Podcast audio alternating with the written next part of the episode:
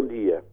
Uh, o Primeiro-Ministro publicou este fim de semana um artigo sobre a posição portuguesa em relação à revisão dos tratados da União Europeia. Parece uma proposta globalmente positiva, em que ele diz sim ao alargamento, mas sem fazer desse alargamento aos países do centro e do leste da Europa um pretexto para criar desigualdades entre os Estados-membros uh, dentro das instituições, dentro nomeadamente do Conselho de Ministros. Diz sim a esse alargamento eh, mas sem que isso seja um pretexto para a aceitação de formas de geometria variável, uma espécie de iluminados, a avançar à frente com a candeia, portanto, uma espécie de núcleo duro. No fundo, a Europa tem que continuar a ser de um por todos e todos por um, e o Primeiro-Ministro rejeita, portanto, qualquer forma de integração diferenciada.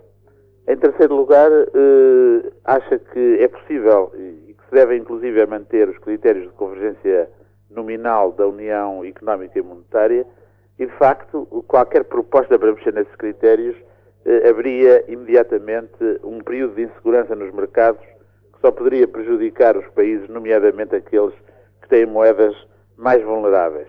Portanto, ele partilha claramente a ideia de que é possível haver moeda única em 1999 e com certeza de que o, o seu e o nosso país estarão no pelotão da frente para chegar a essa moeda única.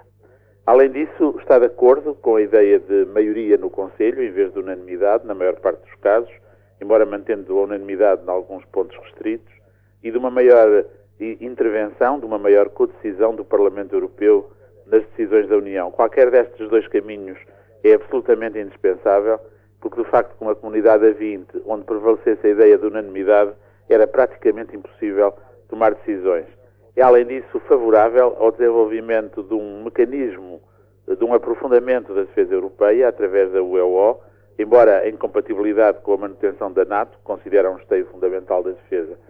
Tudo mostrando que Portugal eh, está um europeu de primeira, eh, pertence à equipa sénior da, da, da divisão do campeonato europeu, digamos assim, e está disposto na primeira linha a fazer avançar a Europa na próxima conferência de 1996. São objetivos com os quais me regozijo. Em Sintra, no passado fim de semana, no encontro das sedes, havia portugueses e nacionais de outros países, de dentro e de fora da União Europeia, de várias áreas políticas e profissionais. Muitos tinham viajado de longe para alistar, mesmo dentre os portugueses. O mundo hoje é assim, passa-se o tempo em trânsito, mas vale a pena quando a alma não é pequena. Neste terceiro encontro internacional de Sintra, de alma grande, fizeram-se análises, trocou-se informação e apresentaram-se propostas. Retive algumas fórmulas. De José Magalhães. Trata-se de reinventar o paradigma democrático. Não esquecer as novas ferramentas da telemática. De Manuel Braga da Cruz. Encontramos já a croa da moeda europeia. Falta-nos encontrar-lhe a cara e isso terá a resposta da cultura. Do João Carlos Espada. O projeto europeu é um quadro onde diferentes propostas coexistem e evoluem em conflito pacífico. Do polaco Jacek Wozniakowski. A Europa é de facto uma cultura dos conflitos, mas só os conseguiremos enfrentar se formos à sua raiz. O pior de todos os perigos é o populismo começa a agressar na Europa e não só a leste. Do suíço Jean-Fred Bourquin. O pior é querermos pensar o futuro com instrumentos do passado. De António Sousa Franco. A religião cristã é a religião da saída. Há que enfrentar o relacionamento da Europa com a cultura islâmica. Do americano Mark Tokola os europeus não reconhecem o mais inovador do seu tratado, a cidadania e o papel das regiões. De Rui Vilar. Só com cidadãos informados e mobilizados enfrentaremos os dois grandes desafios. A nível interno, o desemprego, a nível externo, a guerra nas nossas fronteiras. De Vidal Beneito. A burocracia da Comissão Europeia é um mito que é preciso desfazer ela tem menos funcionários que a Câmara de Madrid. O Conselho é o grande óbice ao avanço das coisas e a imprensa não ajuda. As grandes mensagens hoje não passam. Foi assim que decorreu um fim de semana em estimulante ping-pong democrático, falando de crise, mas para tentar ultrapassá-la. Foi Hölderlin que disse: onde cresce a crise, cresce a salvação. Bom dia. Faz amanhã 10 anos que Portugal assinava o Tratado de Adesão à então CEE, hoje União Europeia. Foi nos Jerónimos e a cerimónia teve as alturas de um casamento histórico, desta vez entre povos, não apenas entre monarcas. A paisagem política, entretanto, mudou muito, tanto dentro como fora. Nessa altura, na mesa dos Jerónimos que presidia a cerimónia, estavam pessoas como Mário Soares, primeiro-ministro da altura, Rui Machete, Hernani Lopes, Jaime Gama. Entre os convidados eh, estava já então Cavaco Silva, a cuja mesa eu próprio, aliás, me sentaria nessa ocasião. Vindos de fora, viam-se personagens hoje violentamente varridos da cena política, como por exemplo Júlio Andriotti ou Cracci, então primeiros ministros e ministros dos negócios estrangeiros italiano. O primeiro dos quais havia, aliás, presidido com grande sucesso ao último round da maratona negocial da entrada de Portugal e Espanha na comunidade europeia. Como se sabe, as coisas mudaram mesmo em termos de opinião. Agora o Presidente da República duvida e o Primeiro-Ministro é quem encarna entre nós a confiança na integração europeia. De então para cá houve altos e baixos, mas agora até já nos escandalizamos quando o país não cresce ao mesmo ritmo da Europa, quando, durante os dez anos anteriores e não só, a nossa distância se tinha permanentemente agravado. Estamos num comboio que vai para mais longe e, e temos naturalmente que sofrer os embates dessa viagem, mas os resultados têm sido globalmente muito positivos temos um escudo estável outra vez, uma inflação que apenas dista um ponto e meio à volta disso da média europeia, em lugar dos 30% anteriores, taxas de juro que andam por metade do que eram. Eh, há quem diga que se deixou destruir o tecido produtivo. No entanto, o que ficou para trás era provavelmente, na sua maior parte, o tecido que já não era capaz de produzir em termos de competição, não apenas europeia, mas sobretudo mundial, dado que a Europa é sobretudo um contraforte para essa competição global em que estamos agora envolvidos.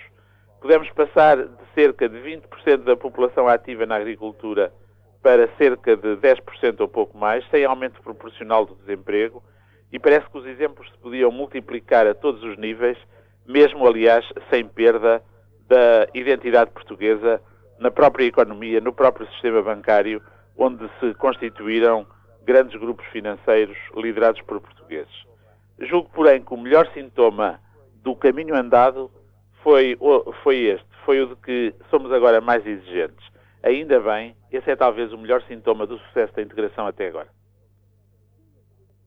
Quem me havia de dizer que o hotel cuja construção tentei impedir nos anos 70 com acesa campanha no Jornal Expresso abrigaria 20 anos mais tarde os encontros internacionais das sedes de que passei a ser fiel participante. Este fim de semana reuniram em Sintra pelo terceiro ano consecutivo estes encontros para debater o tema Uma Cidadania para a Europa. Os encontros sedes constituem um raro oásis onde a política é tratada como entendo que deve ser. Discutem-se temas em profundidade, confrontam-se opiniões fundamentadas longe da habitual pressão mediática que obriga a inventar respostas antes mesmo de se terem formulado corretamente as perguntas.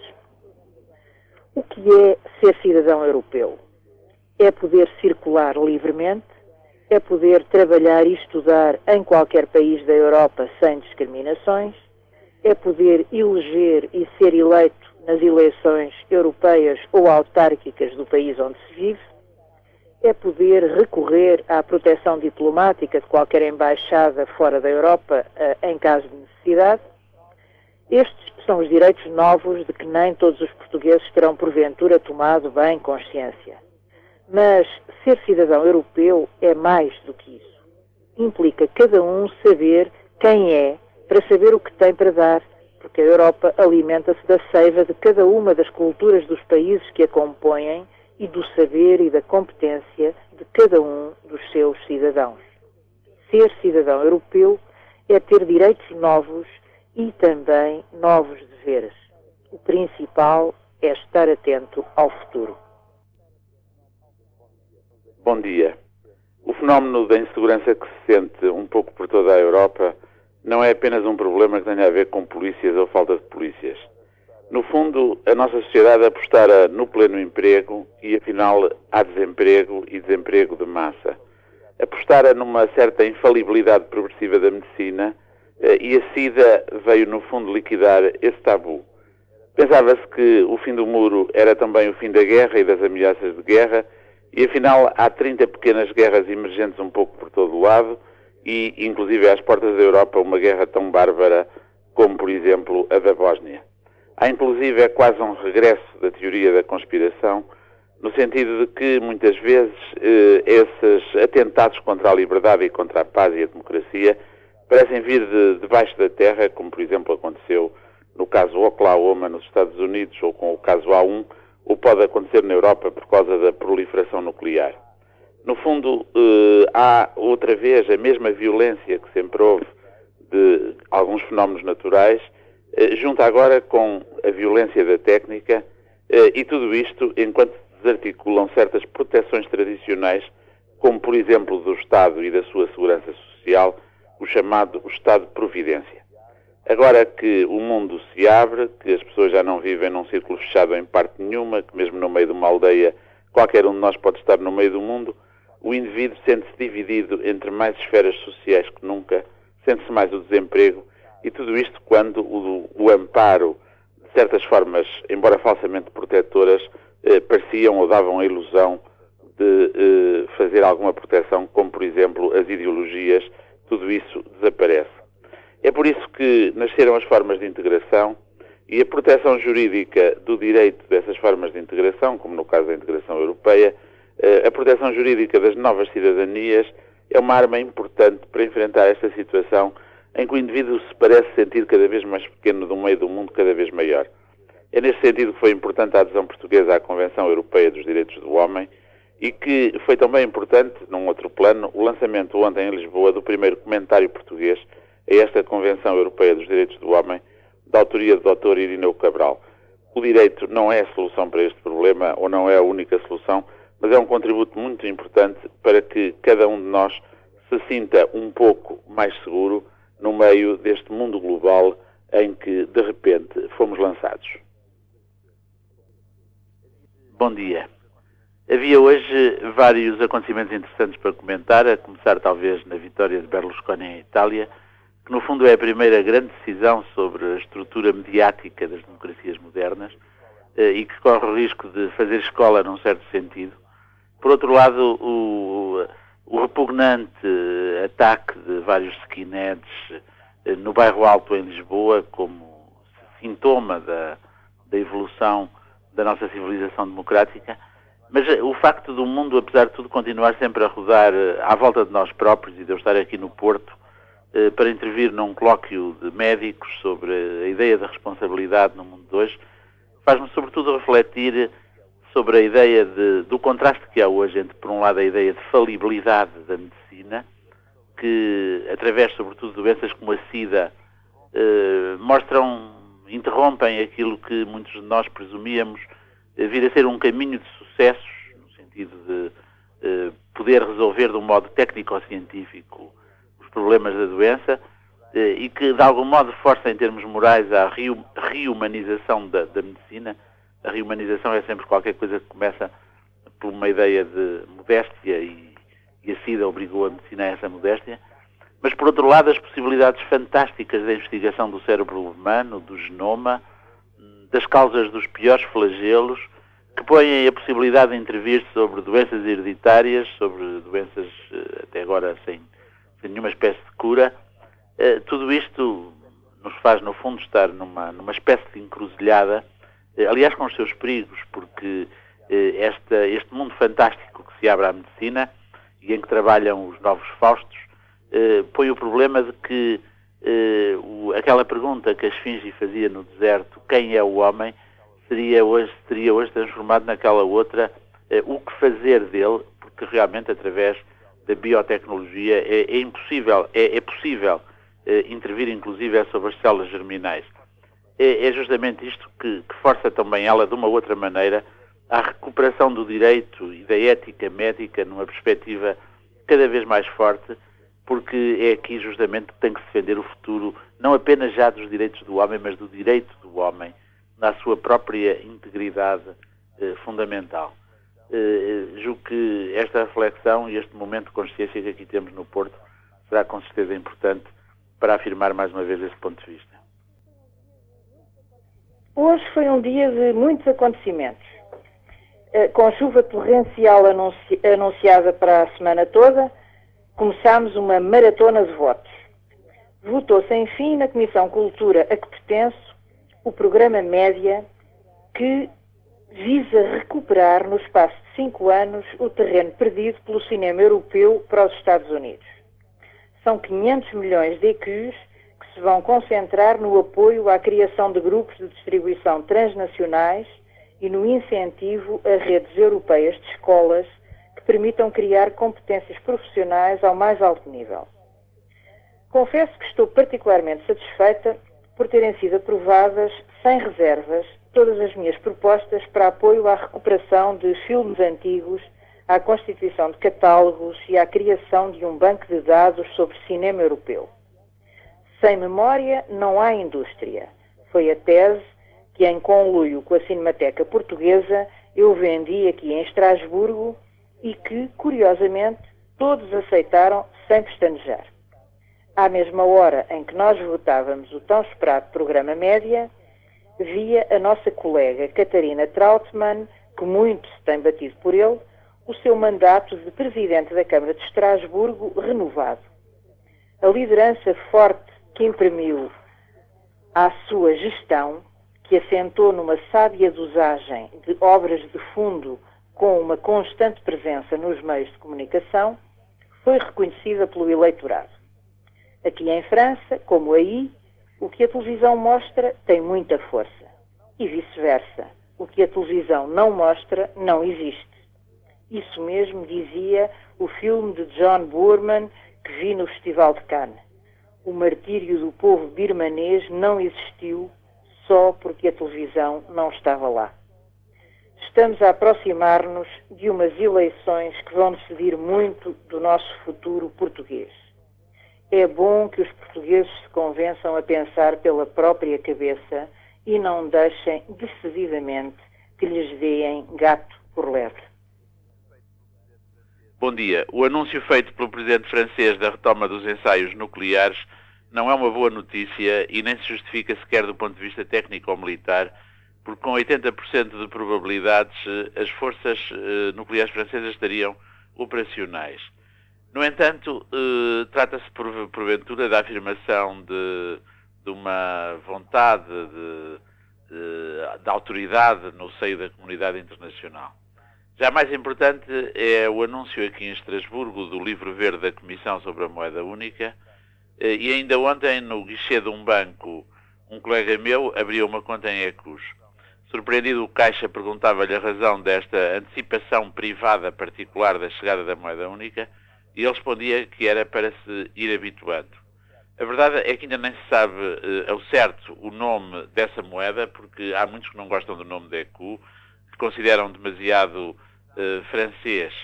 Mas, em compensação, este livro verde é o primeiro plano de transição das moedas nacionais para a dita moeda europeia, a qual teria inequívocas vantagens, numa época em que a retoma não é ainda, aliás, suficientemente consistente em todos os países europeus. Ela traria mais crescimento, mais empregos, um mercado único mais eficaz, uma simplificação da vida cotidiana, nomeadamente para quem viaja, a redução dos custos do, dos produtos, uma luta mais eficaz contra a inflação, a eliminação dos custos dos câmbios, menos especulação, mais estabilidade ao nível internacional. E está agora em cima dos carris, de modo que em 98, o mais tardar, haveria uma decisão. Em 99 seriam fixadas definitivamente as paridades entre as várias moedas nacionais e três anos depois, mais uma vez o mais tardar, eh, nós teríamos nas nossas mãos, nos nossos bolsos, esta nova moeda única. Eh, esta sim parece uma boa notícia globalmente considerada e uma revolução de tipo moderno, não uma destas que consistem em utilizar armas que hoje, como a nuclear, são já velhas, eh, embora sirvam ainda para afirmar eh, o prestígio dos Estados em velhos termos na cena internacional? Achem graça que vos conto o meu dia de hoje. Dá uma ideia do que é o ritmo das semanas de Estrasburgo e a diversidade de assuntos que ocupam cada deputado. Com chuva, logo pela manhã, fiz o habitual caminho ao longo do cais para chegar ao Parlamento antes das nove horas. Grupos de visitantes acumulavam-se, como sempre, à entrada do hemiciclo. Um sheik passeava rodeado de vasta comitiva pelos corredores. A campainha anunciava votos no plenário para os deputados. A ordem do dia abria com o tema mulheres. E eu não resisti a fazer uma flor que as mais feministas das minhas colegas levaram um bocado a mal. Cedi um dos meus dois preciosos minutos de tempo de palavra a um colega homem para simbolizar que a paridade não se reivindica, pratica-se. E assim garanti que o debate sobre igualdade teve, pelo menos no meu grupo, o contributo de uma voz masculina. Depois corri para um encontro com a ministra Teresa Gouveia, que veio cá informar os deputados europeus sobre o dossiê hidrológico espanhol. Daí segui para nova votação, em que além de escolhermos um novo gestor, votámos alguns relatórios polémicos, entre os quais um sobre as relações da União Europeia com a Ásia, que incluía uns tópicos sobre Timor, que nós, os portugueses, votámos isolados no nosso grupo político. Corri daí para um almoço com o deputado que prepara o Orçamento da Cultura para tentar convencê-lo das minhas prioridades, receio que com sucesso relativo. Veremos. Querem saber quais eram? Património, audiovisual e redes culturais. Seguiu-se o Fórum para a Prevenção dos Conflitos, um intergrupo animado pelo carismático Bernard Kouchner, que hoje tratou em clima altamente aquecido o problema da Bósnia. E à noite, já altas horas, tive nova intervenção em plenário sobre um tema que muito me motiva, a coordenação das políticas científicas dos países e a sua integração com as políticas da educação e do ambiente. Entretanto, como o dia só tem 24 horas, recusei um jantar com o Sheik e falhei um belo concerto do Festival de Música de Estrasburgo. Bom dia. Vai ter lugar este fim de semana a Cimeira dos Sete, que corre o risco de, desta vez, ser apenas uma grande fotografia de todos os líderes mais poderosos do mundo. De facto, os fotógrafos ainda lá vão estar, as opiniões públicas já não os tomam muito a sério. Talvez a primeira razão seja o facto dos problemas que enfrentam hoje as sociedades desenvolvidas não serem propriamente problemas que se possam decidir numa cimeira. Problemas, por exemplo, como este do racismo e da xenofobia, comuns em toda a Europa e que, pelos vistos, até nós nos deixamos contaminar, são problemas que não são fáceis de resolver dessa maneira. Por outro lado, falta o elemento institucional, não há propriamente uma organização que leve a cabo as deliberações aí tomadas. E, sobretudo, talvez fosse mais fácil, quando havia inimigo comum, por exemplo, a ex-União Soviética, pelo menos as deliberações eram apontadas a algum alvo. No caso das negociações do GATT, eh, ainda estas reuniões foram de alguma ajuda para forçar um entendimento entre os maiores do mundo mas agora que há a guerra comercial entre o Japão e os Estados Unidos, uma guerra que se vem arrastando, mas que está precisamente a atingir o seu clímax. Uh, agora que, surpreendentemente, uh, a Europa está do lado do Japão por querer preservar as regras da recém-criada Organização Mundial do Comércio e não quer, portanto, uh, gestos unilaterais como o americano para impor um certo tipo de acordos comerciais. Isto além de divergências sobre a Bósnia, que os Estados Unidos eh, desde a era Clinton, pelo menos, deixaram de considerar um terreno do seu interesse estratégico, ou o modo como os Estados Unidos deixam o dólar escorregar a seu belo prazer, quando a verdade é que o deviam considerar não apenas a sua moeda, mas uma moeda mundial que afeta todas as restantes economias.